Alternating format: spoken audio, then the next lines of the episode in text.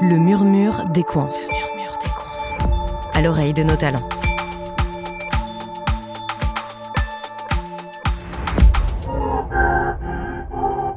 Depuis plusieurs années, les Hauts-de-France deviennent la vallée de la batterie. En effet, d'immenses projets d'usines y fleurissent pour fabriquer les futures batteries de nos véhicules électriques made in France. Et oui, car la France a pour ambition de produire 2 millions de véhicules électriques d'ici 2030 pour réduire ses émissions de CO2.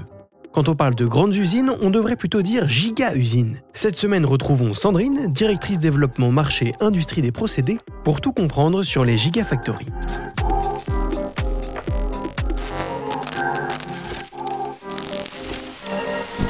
L'Europe, qui est quand même euh, un gros fabricant de voitures, a imposé qu'il n'y ait plus de véhicules thermiques à partir de 2035.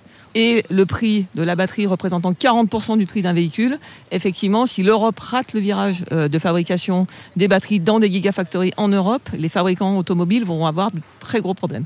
Et donc, euh, pourquoi on appelle ça gigafactory? Parce que ce sont des très grosses usines pour pouvoir être rentables, et tout particulièrement en Europe par rapport à l'Asie. Et donc, ce terme de gigafactory a été inventé par Elon Musk. Les gigafactories s'inscrivent dans la construction d'un avenir décarboné. En Europe, c'est une start-up scandinave qui a initié le premier projet d'usine de batterie en 2018. Et qui dit secteur de pointe dit forcément besoin de partenaires experts et agiles. On est allé euh, rencontrer la première start-up en Europe qui se situe en Suède et on est allé leur expliquer qu'on pouvait les accompagner sur certains sujets parce qu'on maîtrisait dans d'autres métiers les parties des chimies et puis également de, des parties salles blanches et salles sèches. Et en fait, la curiosité, c'est hyper important sur ces nouveaux métiers, sur des process qu'on ne connaît pas bien. On leur a dit, bah, vous pouvez nous expliquer comment on fabrique une batterie, ça nous intéresse. Du coup, bah, on demande à un spécialiste de la batterie de nous expliquer comment ça fonctionne. Pendant deux heures, il nous a tout raconté. C'était super intéressant.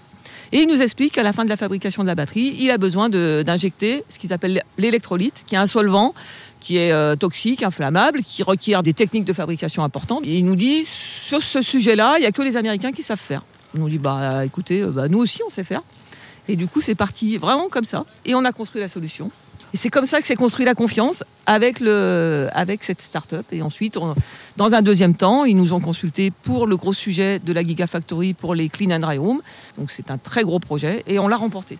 Parce qu'on les avait convaincus sur un premier sujet et qu'on avait gagné leur confiance. En tant que directrice développement marché, Sandrine travaille aujourd'hui sur les projets d'usines de batteries électriques les plus ambitieux de France. Alors, on, a accompagné la première start-up euh, européenne sur différents sujets de Gigafactory. On arrive en France où il y a en ce moment euh, 3 à 4 sujets euh, de Gigafactory sur le marché. Effectivement, euh, on est arrivé avec une notoriété, une expérience et une expertise qui ont fait que, effectivement, on a intéressé tous les acteurs. L'industrie n'est pas mature, donc ça change sans arrêt. Il faut être extrêmement agile, il faut être force de proposition, il faut s'adapter tous les jours. Donc on sait aller chercher les ressources là où elles sont. C'est notre force. Et du coup, on arrive à être très, très réactif pour répondre sur les sujets. Parmi les projets les plus importants sur lesquels travaille Equans se trouve la Gigafactory ACC de Billy Berclos Douvrin, ou BBD, au cœur de la quatrième révolution industrielle. ACC, c'est une start-up qui a été construite entre Saft, qui, construit des batteries pour les, satellites, par exemple, dans le métier de niche, et puis également Stellantis, qui est la nouvelle entité de Citroën, Peugeot, Citroën, Fiat, et puis également, euh, il y a un acteur qui s'appelle Mercedes. Et donc, ils ont décidé de créer des, batteries dans les Hauts-de-France, là où sont euh, installés tous les fabricants de voitures, pour être près des fabricants et d'acquérir un savoir-faire sur ces métiers-là. Autre projet de grande ampleur, l'usine Envision de Douai produira les futures batteries des véhicules électriques de Renault. Envision, c'est une société qui existe depuis des années, qui a déjà construit des gigafactories en Asie, donc qui a l'expérience et qui donc a remporté le marché de Renault, l'appel d'offres, et qui, qui vient sur le site de Renault à Douai pour construire euh, donc euh, sa première gigafactory, avec 100% des batteries qui seront donc revendues à Renault. Une fois qu'on a dit tout ça, découvrons comment sont créées les batteries électriques. Saviez-vous que le lithium était extrêmement sensible à l'eau? Eh bien pour cette raison, Equans réalise des salles anhydres afin d'empêcher toute humidité d'entrer au contact de ces métaux rares. Une salle anhydre, c'est une salle qui est propre, puisqu'il ne faut pas qu'il y ait de particules euh, dans la batterie pour pas qu'il y ait des dysfonctionnements, des, courts-circuits et que euh, bah, la batterie ne soit pas efficace dans la voiture. Et puis, euh, la batterie contient du lithium. Et le lithium n'aime pas l'eau. Et donc, il faut des salles sèches avec un taux d'hygrométrie très très faible. Les métaux utilisés sont ensuite transformés en poudre, puis en deux pâtes, la cathode et l'anode, qui sont étalées et passées dans de très grands fours. Une fois chauffés, on empile plusieurs couches de cathode et d'anode, on les met dans des boîtes et on y injecte de l'électronique de fabrication et paf, ça fait une batterie électrique. À n'en pas douter, le marché automobile engage aujourd'hui sa révolution électrique pour réduire l'empreinte carbone de notre mobilité du quotidien. Mais une autre question se pose déjà. Que faire des batteries une fois qu'elles sont en fin de vie? L'avenir des batteries pour les véhicules électriques n'aura de sens que si on sait les, recycler. Aujourd'hui, il y a beaucoup de matières premières, on en parle beaucoup. Il y a du lithium, il y a du manganèse, du nickel, enfin toutes les matières premières. Un jour, vont peut-être se tarir un petit peu. En plus, il y a des projets pharaoniques de fabrication de, batteries.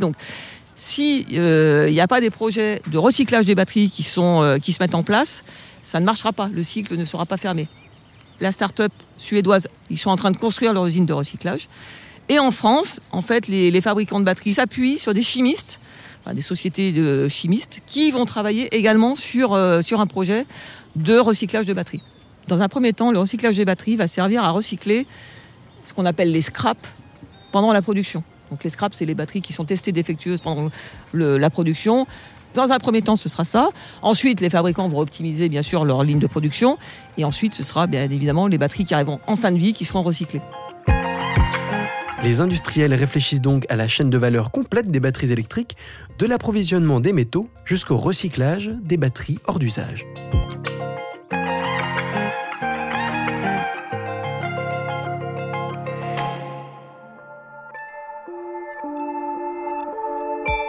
Merci d'avoir écouté cet épisode du Murmure des Coins.